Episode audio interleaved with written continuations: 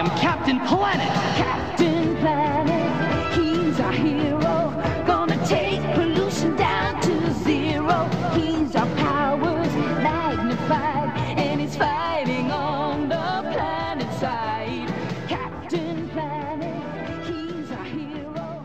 Gonna take pollution down to Entes de las tinieblas, vampiros y otros seres chupasangre.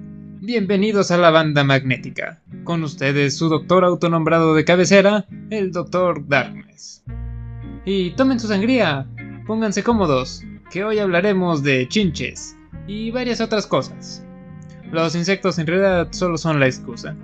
Pues ya se acerca la temporada de sustos, y por ahí les adelanto que la banda magnética no se queda atrás. Pero quien tampoco se queda atrás son los vampiros de la vida real. Se tomaron muy en serio lo de Noche de Brujas. Justamente las chinches que han dado bastante de qué hablar. Al menos acá en México se han reportado estos pequeños ladrones en el metro y la UNAM, nuestra máxima casa de estudios. Pero no son los únicos lugares sufriendo de esta infestación de los robasangre. Rayos, resulta que los vampiros no son tan atractivos como en las películas que tienen como seis patas. En Francia ya es un problema mucho mayor y en España también ya se empieza a hablar de estos molestos visitantes. Aunque de hecho ya han estado llamando la atención desde antes del 2023, ¿sabían? Por ejemplo, desde 2004 estos invasores han crecido en números en Estados Unidos y en Inglaterra desde 2006. Las buenas noticias, pese a lo molestas que son las chinches, no parecen ser un riesgo mayor a la salud. En general, su piquete solo causa irritación. Las malas noticias son una plaga y es un tanto difícil deshacerse de esta. Y posiblemente vinieron para quedarse. Entonces, surge la pregunta. Cuando estos insectos lleguen a la Facultad de Ingeniería, ¿desarrollarán cohetes y armas para apoderarse del mundo? Ya en serio. ¿Por qué hay tantas chinches? Pues parece ser que simplemente la vida se abre camino. Evolución. Las chinches se han vuelto naturalmente inmunes a los insecticidas del pasado y por eso es más difícil tratarlas. Por otro lado, la globalización la interconectividad que tenemos hoy en día nos ha vuelto a dar una mala jugada. Ya lo vimos con el cobicho y ahora con las chinches. En cuestión de horas puedes estar al otro lado del mundo, y estos pasajeros indeseados también. Y por último, aunque no podemos establecer una relación directa hasta el momento, definitivamente no ayudan las altas temperaturas que hemos tenido últimamente. El cambio climático. Y en otras noticias, ¿vamos a morir por el calentamiento global? ¿O por las chinches?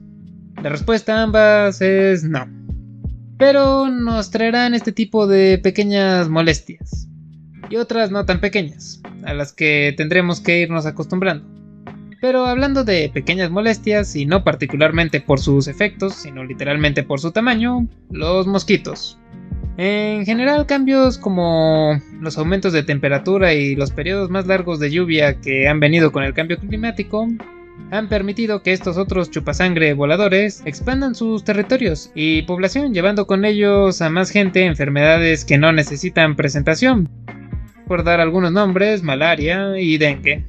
De las cuales de hecho predicciones indican que en los próximos 50 años podrían alargar sus temporadas de transmisión anual en más de un mes para la malaria y cuatro meses para el dengue, gracias al calentamiento global. Y de hecho ya se ha empezado a ver este tipo de cosas en países como Australia, Alemania, Estados Unidos, países de Sudamérica, por nombrar algunos casos. En fin, hablando del calentamiento global, ¿sabían que compañías como Shell y Exxon ya sabían lo que se venía desde los 70s? En realidad, no solo sabían la relación entre sus productos y el aumento en la temperatura del planeta, sino además tenían predicciones de todo lo malo que podría causar, que en realidad ya estaba pasando. Solo como nota, no solo se trata del aumento en la temperatura, sino la velocidad en que ocurre. Pese a esto, no hicieron nada al respecto. Bueno, eso es un tanto una mentira. Sí hicieron algo. Ellos pagaron las investigaciones sobre el cambio climático. ¿Qué podría salir mal? No es como si estas empresas buscaran minimizar los daños y efectos nocivos de sus productos siendo reportados. Como dirían, es como si McDonald's hiciera sus propios estudios con los que concluye que sus hamburguesas son buenas para ti. Aún así, como dije, no es el fin del mundo. Mucho peor, nos toca vivir las consecuencias. Es un poco como esa alegoría de la rana en el sartén que van calentando hasta que se muere. Pero todavía estamos en la parte de acostumbrarnos al que nos estén asando vivos. Y nos va a tocar por bastante. Que por lo mismo aún podemos y quizá deberíamos hacer algo al respecto. Es que ya empieza a oler a tocino y me está dando hambre.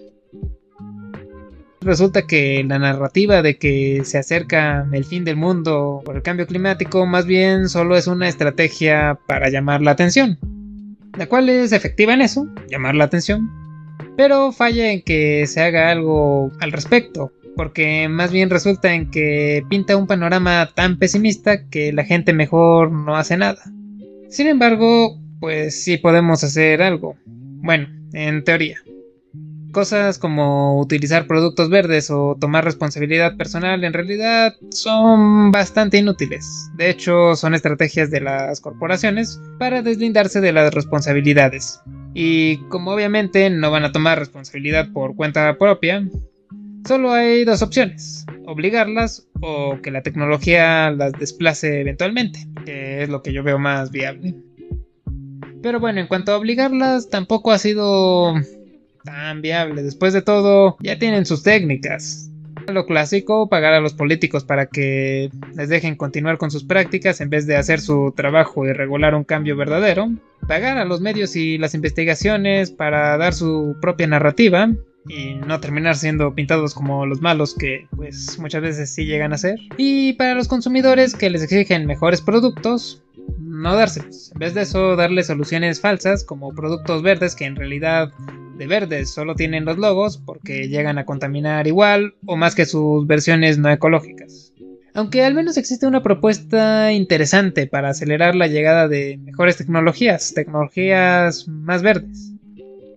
El autor Andrés Malm defiende la destrucción de propiedad y el ecoterrorismo en su libro How to Blow Up a Pipeline como una forma de violencia estratégica que en una cantidad suficiente haría inviable económicamente las tecnologías que emiten demasiada contaminación y pues forzaría un cambio real. Como sea, ¿a qué nos podemos ir acostumbrando? Pues obviamente al aumento de las temperaturas que vendrán con olas de calor más frecuentes y más intensas, lo cual dificultará el trabajo en exteriores, facilitará los incendios y como ya vimos le caerá de maravilla a los insectos y las enfermedades que traen. También habrá tormentas más potentes y más inundaciones a la vez de que mientras ocurre en algunos lados, en otros lados habrá más sequía, las cuales impactarán en el cultivo de alimentos en estas. Y no olvidemos el aumento del nivel del mar, y el calentamiento del agua que acabará con varios hábitats, en particular los arrecifes de coral. Pero solo es cuestión de irnos acostumbrando porque no nos extinguirá. En fin, nunca es demasiado tarde para tratar de mejorar y evitar empeorar las cosas. Pero bueno, con ustedes esto fue la banda magnética. Manténganse verdes, como los zombies, y que no los piquen las chinchas.